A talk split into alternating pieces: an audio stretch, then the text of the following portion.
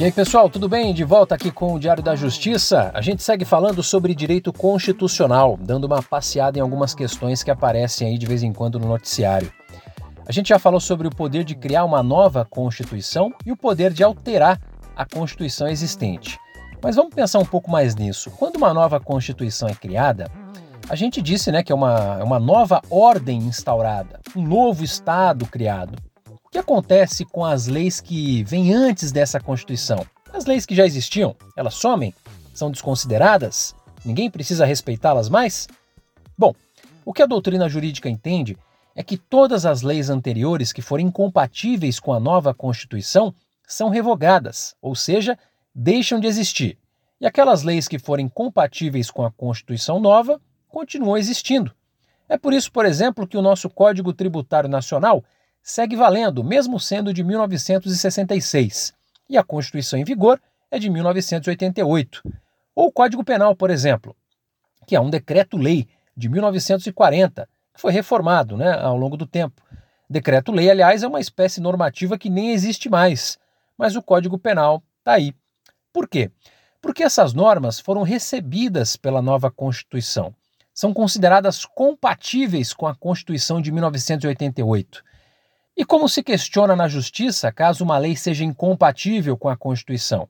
Qual instrumento se usa para questionar essa compatibilidade? Você já ouviu a gente falar aqui bastante sobre uma ação, a arguição de descumprimento de preceito fundamental. É a sigla ADPF. Ela serve justamente para questionar no Supremo Tribunal Federal a compatibilidade de uma lei em relação à Constituição. Foi assim no caso da Lei de Imprensa, a Lei 5250 de 1967. Quando foi promulgada a Constituição de 88, a lei continuou produzindo efeitos, porque naquele momento ninguém havia questionado a sua compatibilidade com a atual Constituição. Depois, 20 anos depois, na verdade, foi ajuizada no STF a DPF 130, questionando justamente essa compatibilidade. E o Supremo entendeu em 2009 que essa lei não tinha sido recebida pela Constituição e que, portanto, estaria revogada. Você não pode questionar uma lei anterior à Constituição por meio de uma ADI ou ADIM, né, como são conhecidas as ações diretas de inconstitucionalidade, ou por meio de outras ações, outras modalidades, como a ADC. A ADC é a Ação Declaratória de Constitucionalidade. Você tem que usar para isso o instrumento correto, que é a ADPF. É por isso que a gente viu aí nos últimos anos o Supremo Tribunal Federal julgar muitas e muitas ADPFs, porque tivemos diversas normas e situações que foram levadas à discussão do Supremo por meio desta ação denominada arguição de descumprimento de preceito fundamental.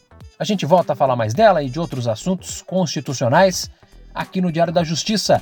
Acesse arroba Hugo Vecchiato, Vecchiato com dois Cs, H e um T só. Também siga hugovequiato.wordpress.com e pode também me acompanhar pelo LinkedIn. Um grande abraço para você! Hum.